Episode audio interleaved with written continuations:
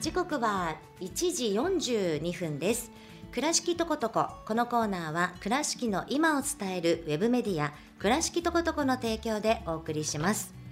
さあ第4週のねこの時間は倉敷とことこです、えー、今回ねちょっと1月ね、えー、1週目がお休みでしたので5週目ということで、えー、年内、えー、あれですね今年初放送ですね。倉敷とことこさんね。はい今日はねライターの後藤さんに来ていただきました。こんにちは。こんにちは。倉敷とことこのライター後藤です。よろしくお願いします。はいよろしくお願いします。はい今年初ということでね。はい今日はどんなお話でしょうか？はい今日は水島子ども食堂みそらと、うん、みんなのうち春ハウスを運営する井上正樹さんにお越しいただきました、はい井上さんこんにちは。はいこんにちは。もう井上さん結構喋ってますね私とね。そうそうもう通過ですよ。ね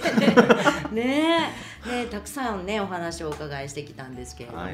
今回あの井上さんのねあの記事が去年の9月のね、えー、13日に上がっているんですけれども、はい、こちらのね、えー、情報でお話をお伺いしていこうと思います。はい、はい、えー、さっきもねあの後藤さんがご紹介くださったんですけれども子ども食堂みそらと春ハウスということで私お話をお伺いした時はまだ春ハウスが多分できてなかった頃かなと。思います。ねえ、はい、思うんですけど春ハウスってから聞いてもいいですか？じゃあまず、はい、はい、あの春ハウスっていうのは、まあ、水島子ども食堂みそらの活動がコロナ禍で制限されて、うん、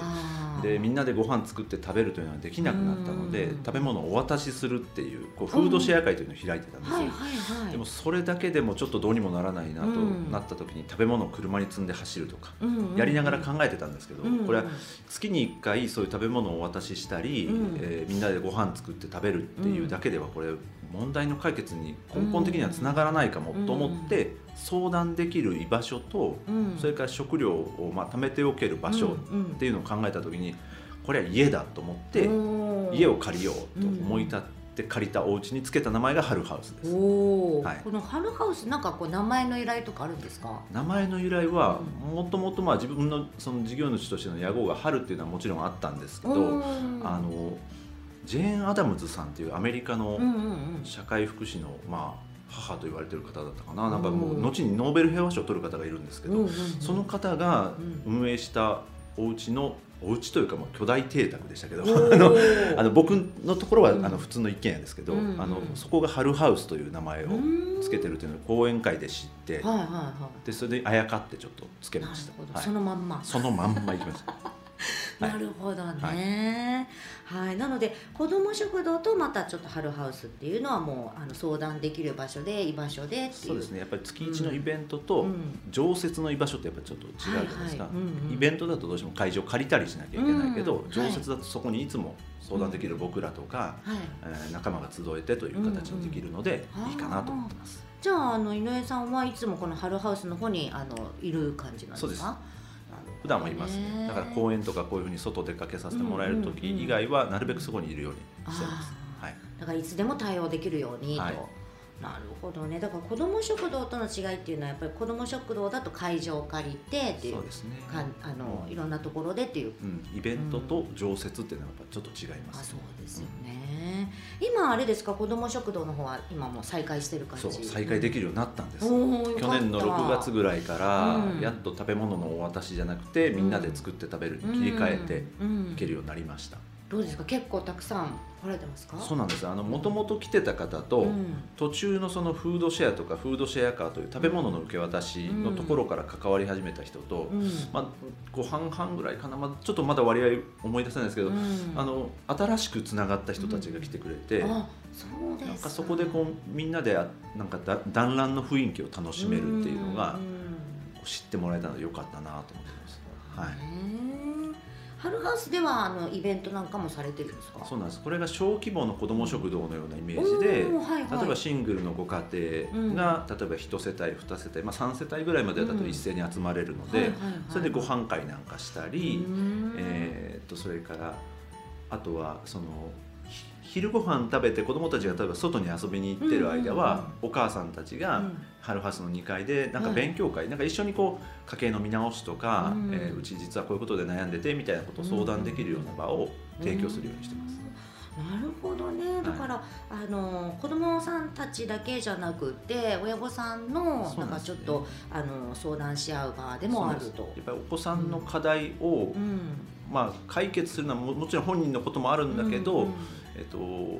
親御さんたちが、うん、えー、そのことにこうなんていうか精一杯考える時間を持つってことが、なかなか忙しいとできないじゃないですか。そうです、ね、子供が外に遊びに行ってくれてしかもそれを高校生のボランティアが面倒見てくれてたら、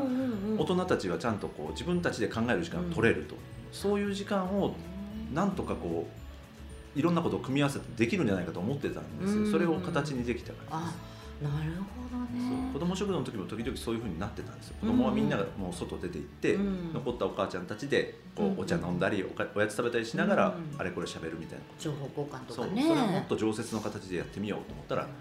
なんとか今ちょっとずつ形になってる感じです。なるほどね。なんかね確かにさっき井上さんがおっしゃったみたいにこうお母さんたちってあのその、ね、自分が抱えてる問題とかを解決しようと思って考えようと思っても、うん確かに考える時間ないですよね。特にワンオペだと余計にね、うん、そうですね。でママとか言われたら何ってねそこで考えてることストップしちゃいますし。やっぱり子供優先になりますから。そうですね。しなくていいもう物理的に話してしまえば、うん、大人たちだけの時間がちゃんと取れるかなと思ってます、なるほどね。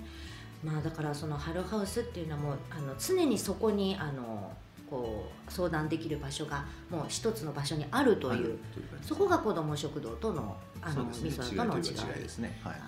ね、まあでもねあの井上さんたちがされてるあの活動っていうのは本当にコロナの時はすごくしんどかったと思うんですけどね。そうですよね。なんか人と会うことそのものが、うん、なんならそれが一番の醍醐味なのに、うん、それが叶わなくなるっていうのは、結構ハードでしたもんね。そうですよね、はい。でも結構あの手を変え品をじゃないですけどあのいろいろされてましたよね。そう。だからもう、食べ物を車に積んで走るなんて思ってもみなかったですけどでもその頃からのつながりで今もつながってる人はやっぱりいますから、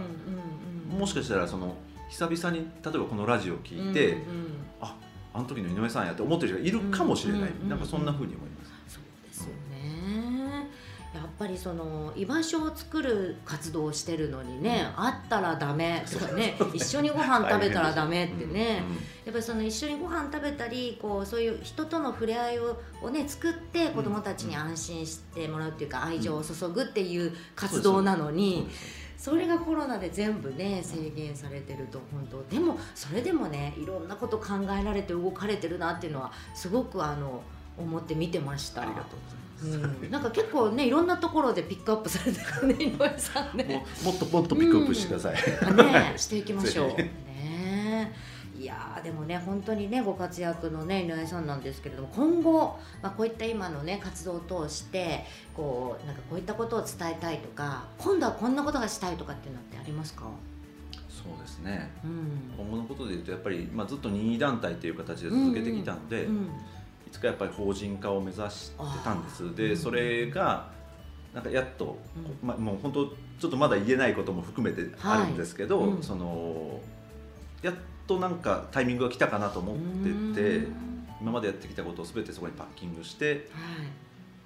ちゃんとした法人としての仕事に成り立たせられるようになったらいいなと思ってます。あなるほどね、はい、またあの個人の数、まあ、皆さんの有志のね、うん、活動じゃなくてまた法人になるとできることもね増えてきますしね。社会的な信頼も含めて、うん、そうそうそうそう。そこに持っていきたいなと。思ってます、そうですよね、